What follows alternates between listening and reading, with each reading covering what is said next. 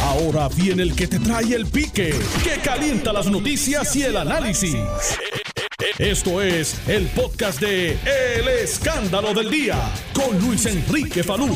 Saludos Puerto Rico, buenas tardes, bienvenidos al 630 de Noti1 al Escándalo del Día. Les saluda Luis Enrique Falú. Hoy es martes 4 de mayo de 2021. Muchas gracias por estar con nosotros en la tarde de hoy.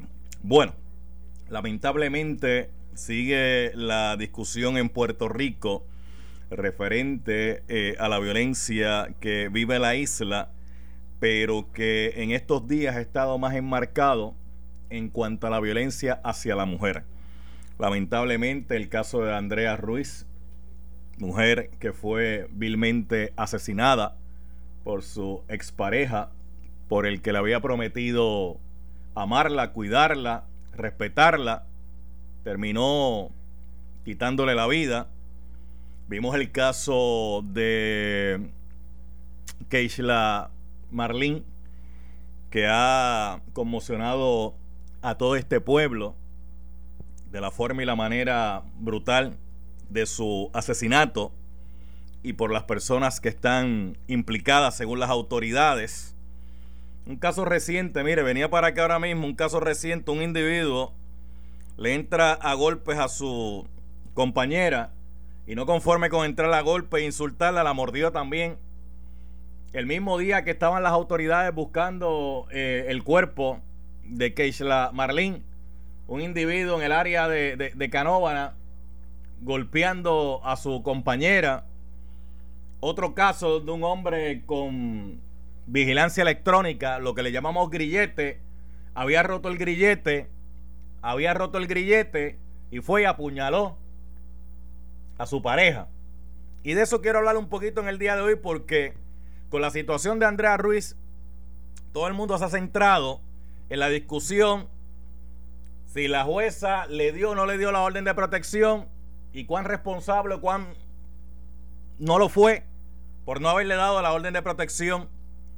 Mire, y la orden de protección es algo que vino con la ley 54 de violencia doméstica, que fue un adelanto y ha sido un adelanto, pero que necesita revisitarse para que sea efectiva una orden de protección porque hasta el momento, en la mayoría de los casos donde se emite una orden de protección, lo que se emite es un documento donde se le entrega a la víctima y al victimario y le dice que pues no te puedes acercar a ella, no puedes tener ningún tipo de comunicación, no puedes tener comunicación con la familia de ella, no la puedes acechar, no la puedes hostigar, si tienen hijos pues no puedes visitar la escuela de los hijos, si el trabajo tú no te puedes acercar eh, tantos pies de distancia,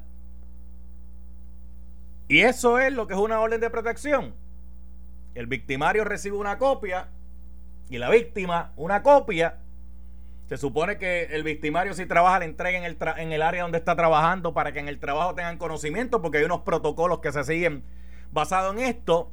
Pero el solo hecho de entregar el papel no significa que hay una protección a la vida de esa persona en el sentido de si el Estado no utiliza otros recursos para así garantizarle a esa persona que no se atente contra su vida. Fíjese que le traigo el caso de la persona con grillete. Una persona con grillete está bajo la custodia del Estado mediante vigilancia electrónica. Se supone que cada paso y cada movimiento que dé esa persona, se supone que sepa las autoridades si está en el perímetro establecido o si se salió del perímetro establecido. Porque en el momento que la persona se sale del perímetro establecido, se levantan unas alertas donde las autoridades intervienen inmediatamente. En este caso, ¿qué hizo el individuo? Cortó el grillete y fue, y lamentablemente, asesinó a la mujer. En Puerto Rico han habido féminas que aún teniendo una orden de protección, lamentablemente las han asesinado. Porque el Estado solamente con cumplir con el procedimiento de entregarle un documento se queda hasta ahí, se quedan cortos y nadie piensa, oye, esa mujer está en peligro porque me convenció a mí como juez para emitir una orden de protección. Oye, ¿qué yo hago con el entorno de esa mujer? No puedes seguir viviendo en el mismo sitio que sigues viviendo porque la otra persona sabe dónde tú estás. Si tú no buscas mover a esa persona y brindarle una protección real, el individuo que ya tiene su mente trastocada va a cometer el crimen. Porque el individuo tiene todo el tiempo del mundo para pensar en qué momento va a llevar a cabo la atrocidad. Porque no hay un seguimiento por parte de las autoridades. Miren, Carolina hay un programa muy bueno. En Carolina. Donde se sigue un protocolo a las personas que tienen una orden de protección. Donde una patrulla va y visita todos los días la residencia se le da seguimiento telefónicamente a la persona. Oye, fulana, ¿cómo está? Todo bien, tranquilo, ¿verdad? No, no, no ha pasado. Chévere. Y así se lleva unos recursos también de ayuda a la persona emocionales, porque una persona que ha sido víctima de violencia doméstica ha pasado por unos traumas emocionales. No le pida a una persona que ha pasado por ese tipo de problemas que piense en frío como piensa usted que no tiene el problema. ¿Cuántas veces hay que explicar eso? Porque a veces la gente espera que los demás reaccionen de la misma forma en una situación por la que no están atravesando. Desde afuera jugar es un mamey. Desde afuera yo doy cuadrangulares. Yo tengo un promedio, chacho, de cuadrangulares que usted no tiene idea. Pichando soy un bravo la película. Y se lo pongo así sencillo para que todo el mundo me entienda. Desde afuera siempre es más fácil resolver los problemas. Una persona que está pasando por una situación como esta, donde está siendo eh, violentada de manera emocional, de manera física, no va a reaccionar igual que usted. Así que no le pida que reaccione igual que usted porque esa persona en ese momento está confundida, está herida, porque la misma persona que es la que le juró amor eterno y protegerla es el que la está violentando.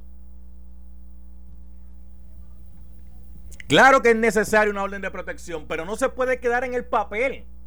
Tienen que haber unos recursos que el Estado ponga disponible para asistir a las personas que están pasando por este problema. Entonces hay que ser empáticos. Mire, yo compartí esta mañana en mi página, el pique de Falú, el documento, el reglamento que se firmó cuando Henry Escalera era comisionado de la policía, de cómo se activa el, el alerta rosa, que fue la alerta que se activó con la desaparición de, Keishla Marlene. Ahí plantea cuáles son los elementos que se toman en consideración para activar, a través de un comité que es el que toma la decisión, una alerta rosa. No necesariamente en todos los casos el alerta rosa se va a activar porque una de las consideraciones que se va a tomar en cuenta es que si se activa, podría provocar que la persona que se ha llevado a la persona que está desaparecida pueda atentar contra la vida de esa persona. Y eso es uno de los elementos que se toma en consideración. No es que hubo una desaparición, vamos a activarlo, no. Se analiza y dice, oye, si lo activamos, la persona que se llevó a la otra persona, ¿se podría tornar más violento y finiquitar la vida de, la persona que desapareció? O sea, se toman unas consideraciones. Entonces, el primer comentario que sale, ah, y eso le aplica a los hombres. Mire, más rayo parta el béisbol. Más rayo parta el béisbol. Bueno, el béisbol no tiene, el béisbol no tiene culpa. El béisbol no tiene, el béisbol no tiene culpa. Cuando se hacen políticas públicas, se va dirigido a resolver problemas. Y la realidad es que cuando usted busca las estadísticas de violencia, claro que hay, claro que hay violencia entre hombres y féminas, féminas y hombres, y entre féminas y féminas y hombres y hombres. Pero ese no es el elemento que se está discutiendo aquí. Lo que se está discutiendo es qué provoca esa violencia. Usted no me puede analizar una violencia que surge porque unos criminales en un punto de droga se enfrentaron a otros criminales, porque eso no está relacionado a si la persona decide estar o no estar con alguien. Usted no me puede analizar la violencia que surge en un asalto donde matan a una persona de la misma forma que analiza otro tipo de circunstancias. ¿Cuál ha sido el elemento aquí en cuanto a este tema de la violencia contra la mujer? Que la mayoría de los casos son hombres. Ah, claro que han habido mujeres que han abusado de hombres. Eso no lo despinta nadie, pero cuando uno va a las estadísticas, la mayoría han sido hombres que le han quitado la vida a mujeres. La máxima no es otra. La máxima es, oye, tenemos un problema que las mujeres están muriendo. ¿A manos de quién? Ah, pues mira, pues unas mueren en manos criminales. Porque están metidas en los negocios criminales. Ok, las otras, ¿cómo mueren? Ah, bueno, tenían una pareja consensual que tomó la decisión de creerse con el poder de quitarle la vida en el momento que él entendiera. ¿Y cuáles son las razones? Ah, pues tú eres mío de nadie. Ah, este, o conmigo con nadie. ¿De quién tú eres? Pues, es una de las preguntas que normalmente se hacen en, en las parejas cuando están. Ay, ¿de quién tú eres? Pues mire, yo no soy de nadie, yo soy mía. Yo soy mío. Yo comparto contigo y tú compartes conmigo, pero ninguno somos propiedad del otro. Mira, yo llamé aquí a alguien, llamé aquí a alguien que lleva años luchando con este tema para hablar con ella un ratito, porque tengo el panel, pero le hice un espacio. Y es Catherine Angueira. Catherine, saludo, buenas tardes. Buenas tardes, eh, Luis Enrique Falú. Eh, buenas tardes a la radio audiencia de Noti1. Gusto en saludarte a ti y a la radio audiencia. Es difícil a veces desarrollar un tema, como planteaba yo en las redes sociales ahorita, porque siempre va a venir alguien que va a querer desviar el tema con el propósito de que el tema no se discuta o con el propósito de que no se profundice en el, la raíz del problema. Y a veces eso nos crea más problemas. Y eso es parte, ¿verdad?, también de la manipulación que hay de de qué se discute y qué no se discuta, qué se le presta atención y, a qué no se le presta atención. También un grado de psicología inversa, cuando alguien dice, ¿y a quién le importa ese tema? Bueno, te importó a ti que reaccionaste. Pero yo quiero escuchar a Catherine Angueira, que tiene una preparación eh, académica, una formación académica, pero no solamente eso, es víctima. Catherine, saludos, buenas tardes.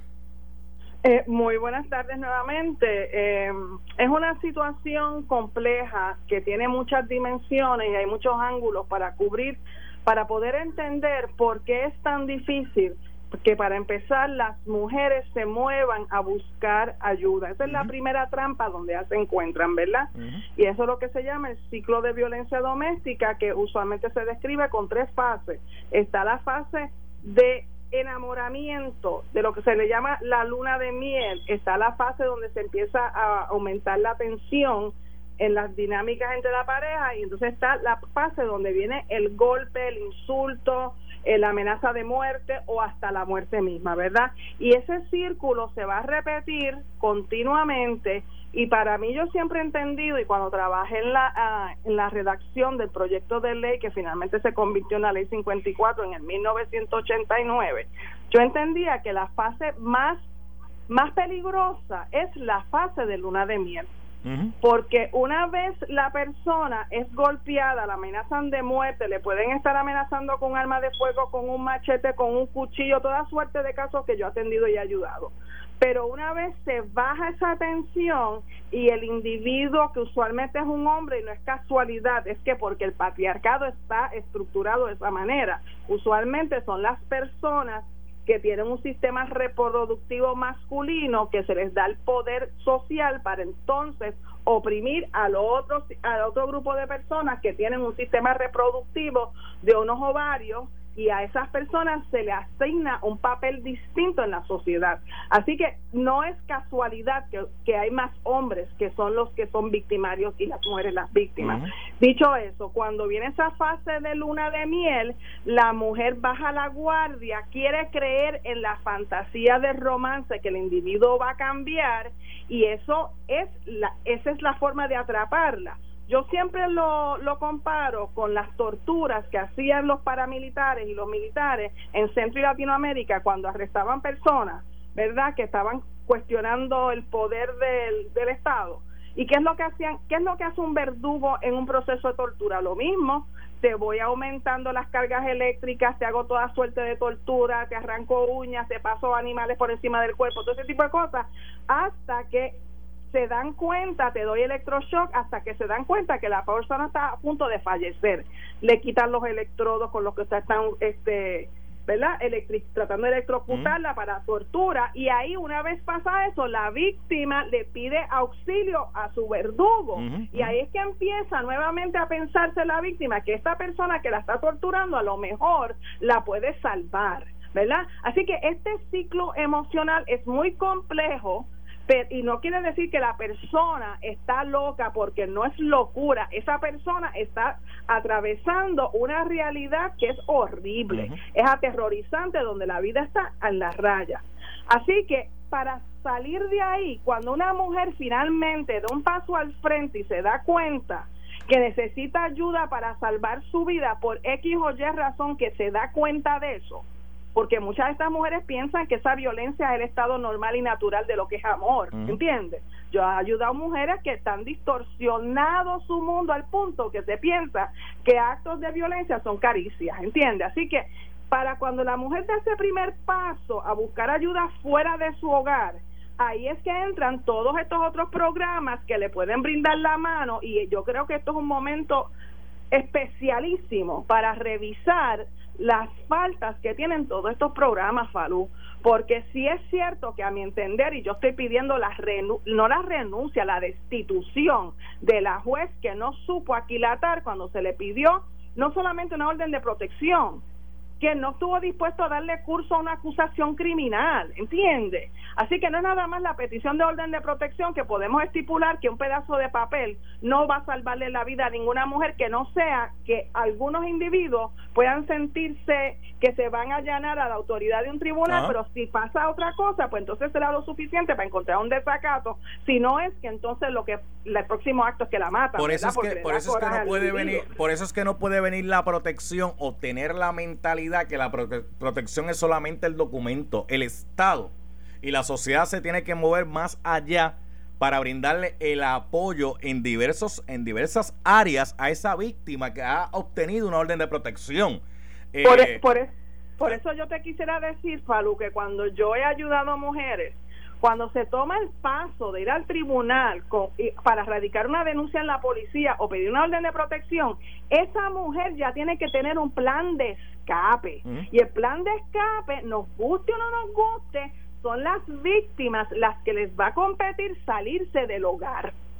Y van a tener que salirse de eso porque porque el victimario sabe dónde conseguirla para matarla. El victimario sabe por dónde ya se mueve, dónde están las casas de sus familiares, de sus amistades. El victimario sabe todo eso. Así que el plan de acción tiene que eh, ponderar salirse del círculo donde el victimario sabe que la puede conseguir. Lamentablemente eso es una realidad. Yo no quisiera que fuera así, pero eso es una realidad. Y en Puerto Rico hay programas que brindan ese tipo de asistencia, pero que lamentablemente cuando único tienen visibilidad en la sociedad es cuando ocurre una tragedia como esta, porque mientras tanto, mira, si no es por el esfuerzo que hacen y el poco dinero que pueden tener para ellos mismos promoverse, se desconoce el trabajo, se desconoce la existencia. Y dentro de esa realidad, esa es la función de lo que son los albergues, ¿verdad? Los albergues de protección. Y recientemente he estado tras bastidores ayudando a personas a atravesar ese proceso y me, da, me he tenido que percatar con la mala noticia que esos programas también se han deteriorado, por sea por falta de recursos, por falta de sensibilidad, por falta de compromiso, o sea, hay toda suerte de, de, variables que también que hay que evaluar la efectividad de esos programas, sean programas de servicio de consejería y aquellos programas que también proveen albergue, porque el albergue tú estás poniendo una persona bajo la que quiere entrar voluntariamente porque ya no es una presa, ya no es una confinada y yo me estoy enterando que a estos albergues le quitan el celular a las mujeres.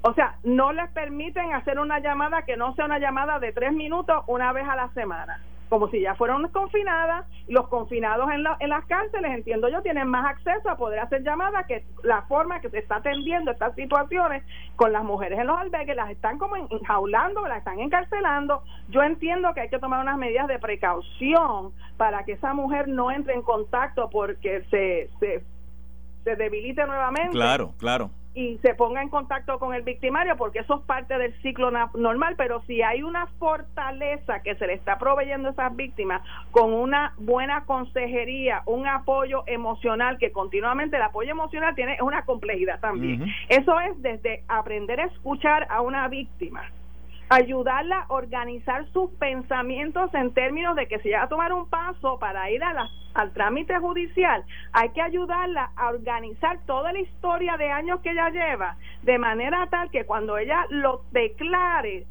lo declare de forma organizada para ser recibida correctamente por la policía, por, por, por los fiscales y por los jueces y los jurados, porque una víctima está tan desorganizada emocionalmente producto de la violencia en contra de ella que ella tampoco conoce, qué información es importante ella compartirle a la policía, al fiscal y al tribunal y al jurado. Si alguien no la lleva de la mano explicándole cuáles son las reglas de juego para ir a una policía, cuál es la información de toda esa experiencia horrible que ella ha vivido de años, cuál es la información más importante que ella le tiene que comunicar al policía, cuál es la información que le tiene que comunicar al fiscal cuál es la y cuando vaya a declarar en un tribunal lo propio. Así que hay un proceso de fortalecimiento emocional y en eso yo llevo muchos años, demasiado, ayudando a personas a atravesar esa preparación para poder acercarse al trámite de investigación policial para que ella pueda ayudarse ella misma en ese sentido.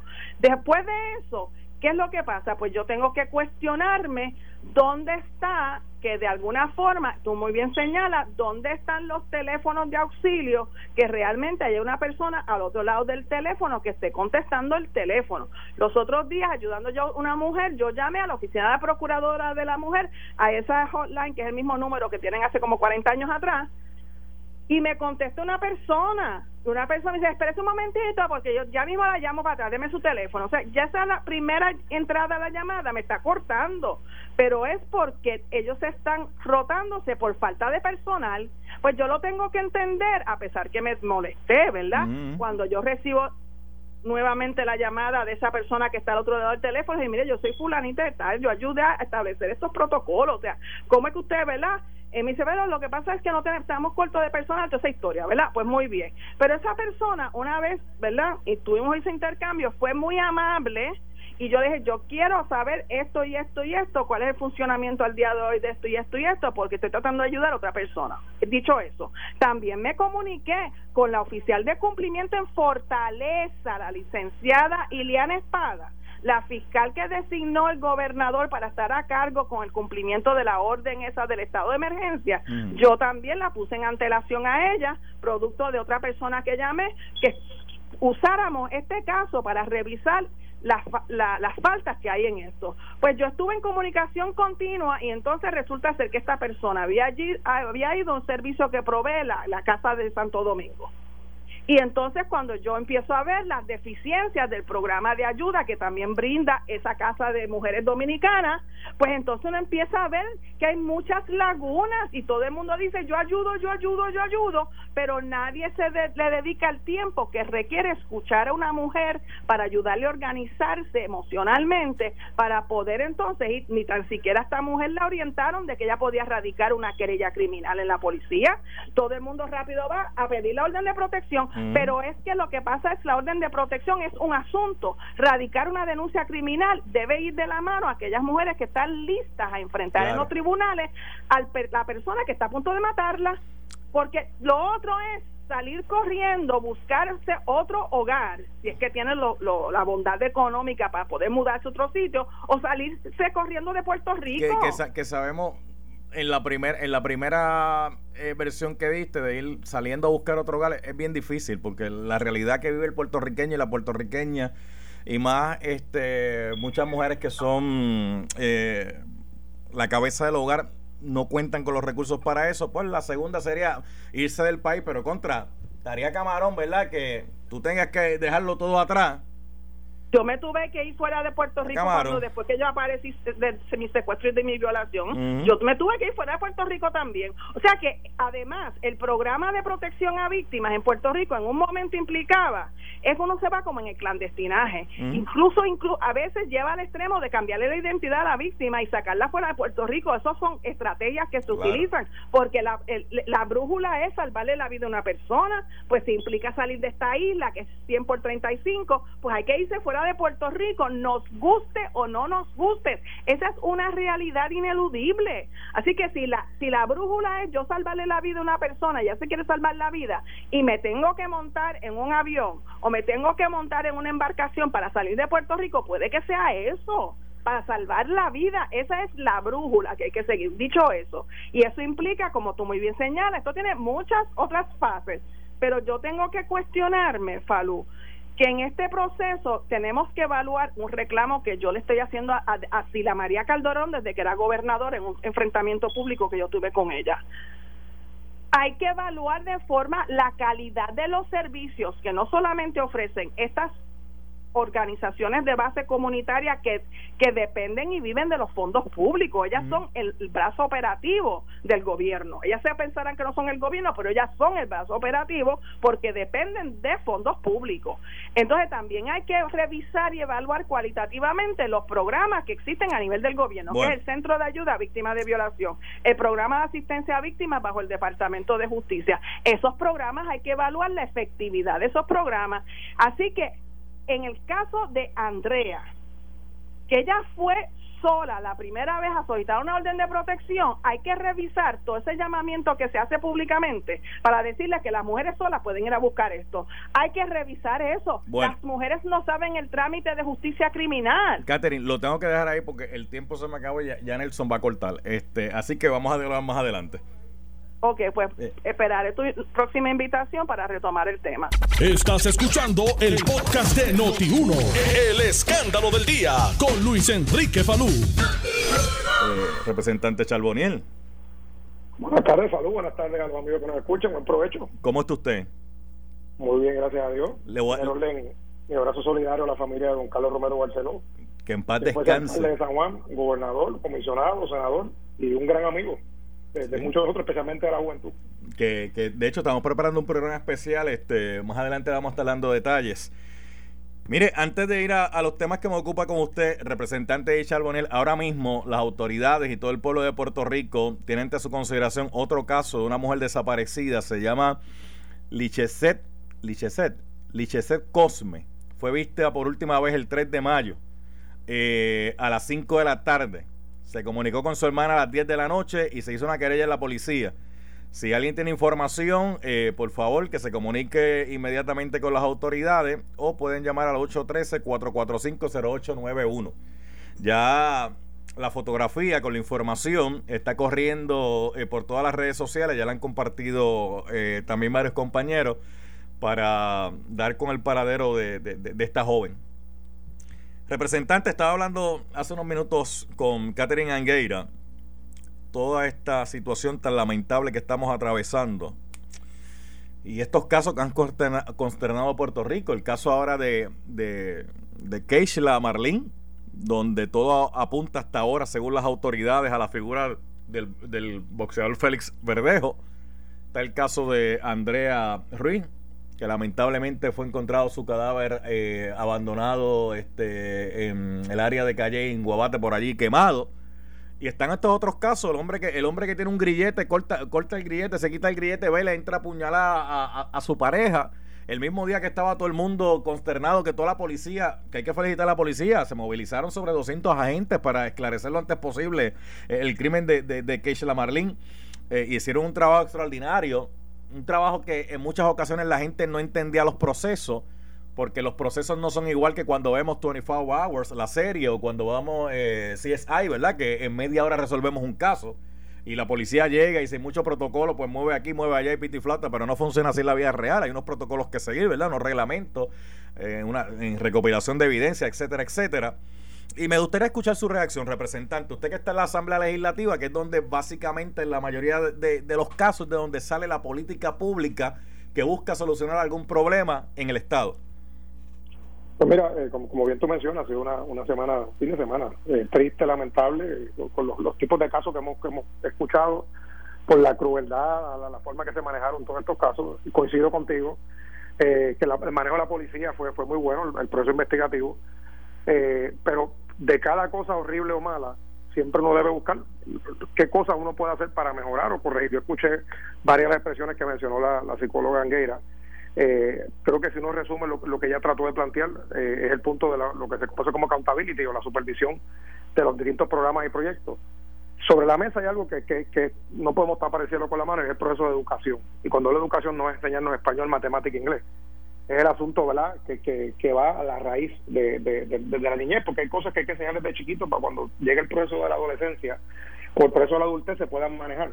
Eh, escuchar eh, que es desgarrador el audio que noti uno ustedes compartieron hace unos minutos de, de una víctima tratando de buscar ayuda eh, con la ley que es una ley de 1989 las leyes las leyes están ahí. Vamos a la práctica ahora para hablar de que nosotros creamos la política pública que es muy cierto y siempre estamos dispuestos a escuchar o a cambiar cosas pero también hay algo que siempre ha preocupado históricamente en la supervisión. La ejecución.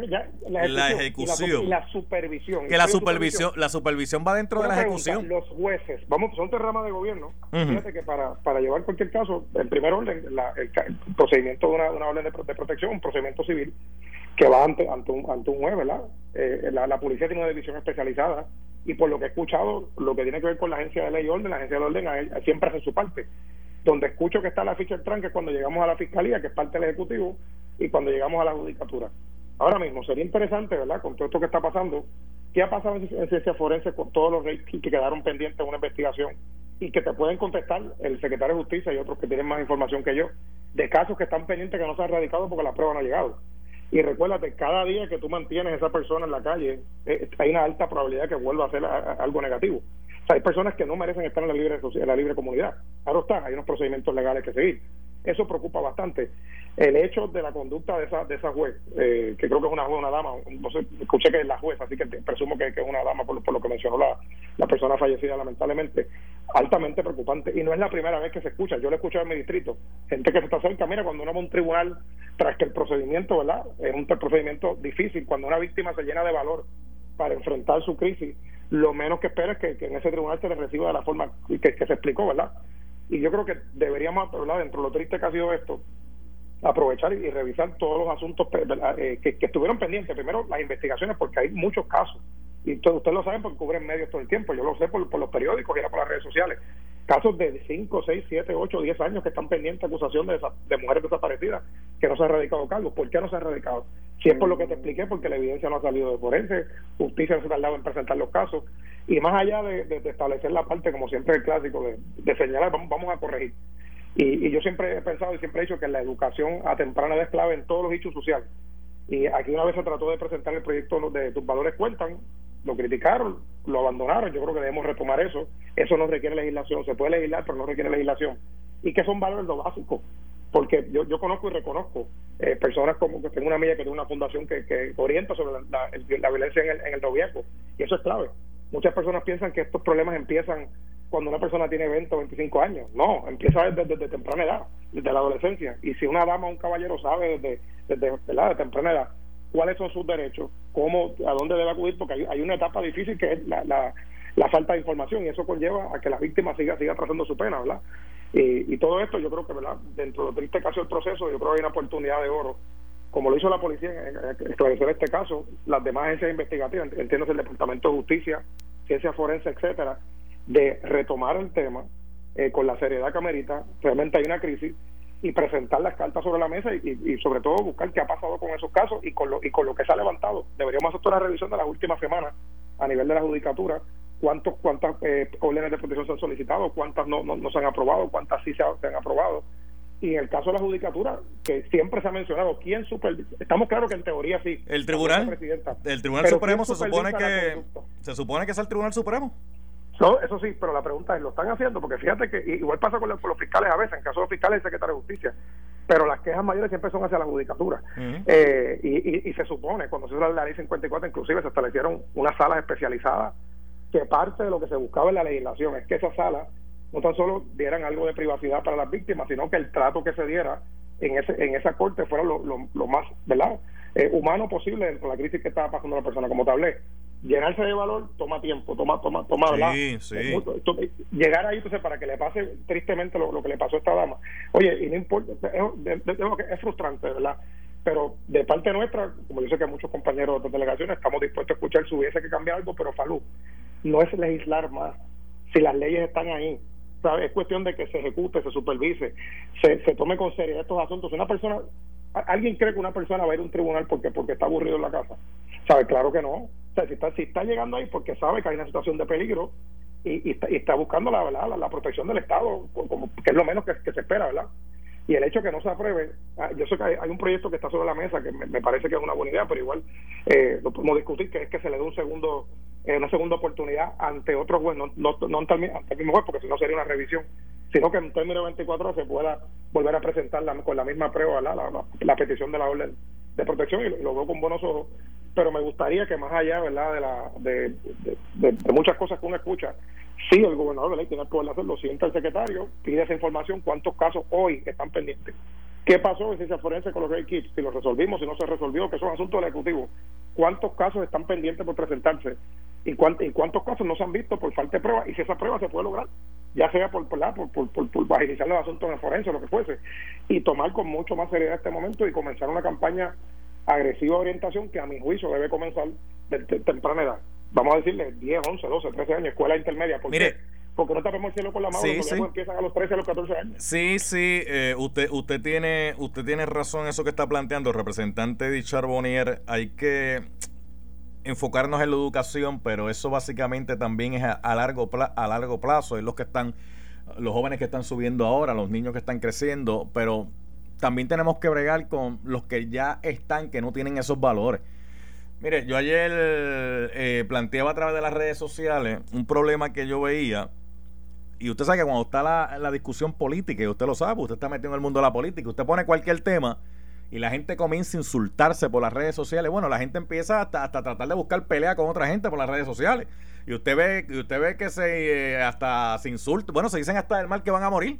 A veces la gente hasta sin conocerse, yo digo, contra, caramba.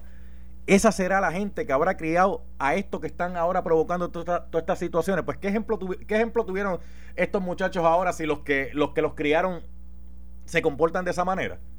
O sea, e, e, e, es, bien, es bien difícil ver con este problema porque te Entonces, el problema es que el que hace eso lo ve como algo normal, ¿sabe? No, lo ve como no lo ve como algo fuera de la sociedad. Ah, eso es normal, eso lo hace todo el mundo.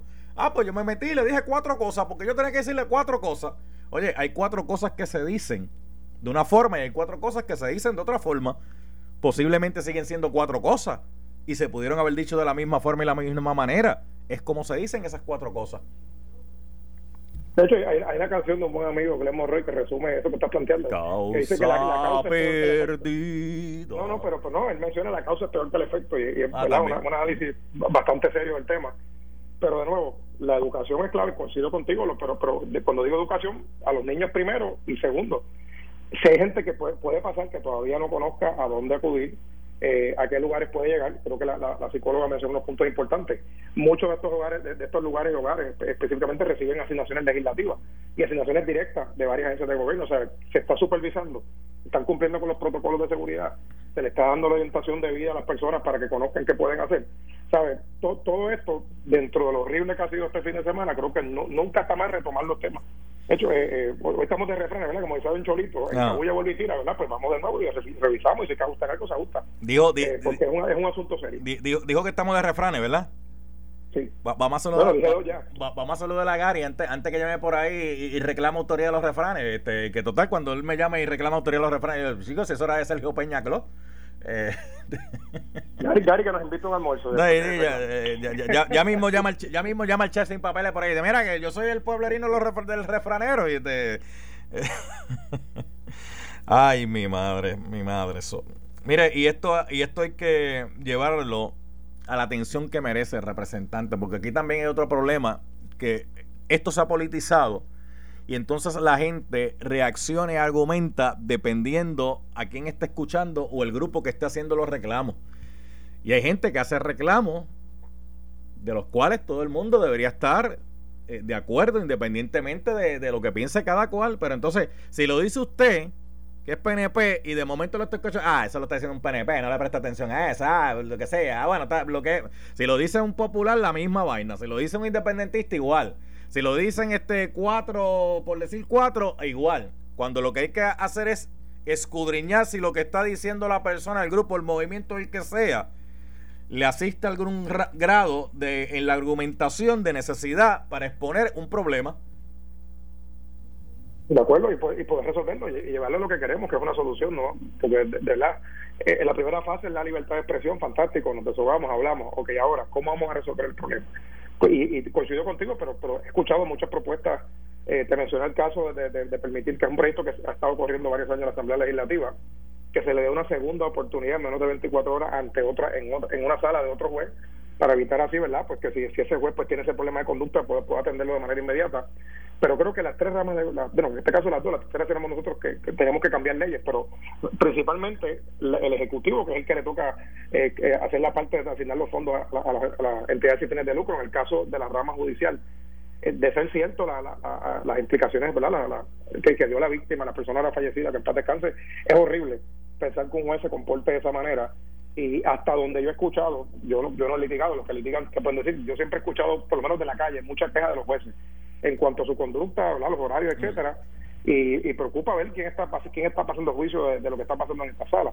Y ahora más que nunca estar pendiente que esos jueces que le toca atender esa sala, eh, ¿verdad? Sean personas que tengan, ¿verdad? Uno conoce a sus amigos, o sea, no, eso, eso no se estudia pero igual que cada profesor, tú sabes quién tiene más sensibilidad, más tanto para trabajar con público, quién no lo tiene. Mire, ahorita. en el caso de la judicatura, eso es algo bien importante. Ahorita usted va a ver en el planteamiento este de el yo tengo la razón versus el otro tengo la razón, que alguien va a coger una noticia que salió hoy, donde a una fémina le radicaron cargos de violencia doméstica contra mujer que agredió a su pareja con una silla.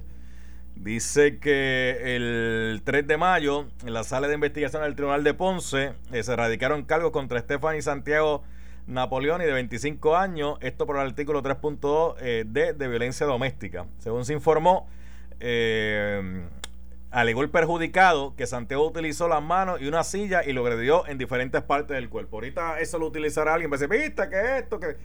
Cuando miramos los numeritos, vemos que sigue siendo. Ah, espérate, espérate, espérate, espérate. Me está llegando un gobernador. Me está, espérate, el gobernador que está escribiendo el gobernador aquí. Declara emergencia ambiental por exceso de, de neumáticos usados. Todo esto de las declaraciones de emergencia es tan chévere pero, ¿qué, qué, se ¿qué se hace después que se declara la emergencia? Porque mucha gente, ahora que estoy hablando del tema de la violencia contra la mujer, aquí se hizo una declaratoria de emergencia contra, contra la mujer, pero ¿qué ha pasado con eso? ¿En qué ha quedado eso? Volvemos a lo que te planteé anteriormente. Más allá, ¿verdad? Y, por lo menos te puedo decir que en esta fortaleza sí las cosas se pueden mover mucho, con, mucho más esto, ¿verdad? Lógica. Pero más allá del comunicado tenemos que ir a, a, lo esencial. En el caso, yo te mencioné, ¿verdad? Dentro de lo triste que es esto, y, y, si algún familiar está escuchando, que lo, lo presente en las redes. Casos que llevan 5 años, 3 años, 10 años de personas desaparecidas o personas que lamentablemente perdieron la vida y el caso no se ha llevado a sus últimas consecuencias porque faltó algo, ya sea la prueba en un lugar, o, Forense no contestó, o el fiscal se le olvidó tal cosa. O sea, esos casos que están sobre la mesa, vamos a empezar a hacer justicia. Y, prospectivamente, ¿cuántos casos hoy? Revisen esas órdenes que están pendientes. Si llegó al cuartel, porque hay una orden, esas órdenes supone que se copian a los cuarteles del distrito. O sea, si esa comunicación se está dando, si no se está dando. Representante. revisar los protocolos no cuesta nada. Exacto. Vamos a seguir dialogando más adelante. Gracias, representante de Chalboni. Seguro. Gracias, gracias, gracias. Igual para usted. Buenas tardes. Por ahí viene el licenciado de López, el licenciado Ferdinand Mercado y el licenciado José Capó ante la justicia. Oye, y vienen calientitos hoy porque yo le eché un poquito de pique allí ahorita y ya tuviste, ¿verdad? Así que no se lo puede perder nadie. Eh, esto fue el podcast de Noti 1630. El escándalo del día con Luis Enrique Falú. Dale play a tu podcast favorito a través de Apple Podcasts, Spotify, Google Podcasts, Stitcher y notiuno.com.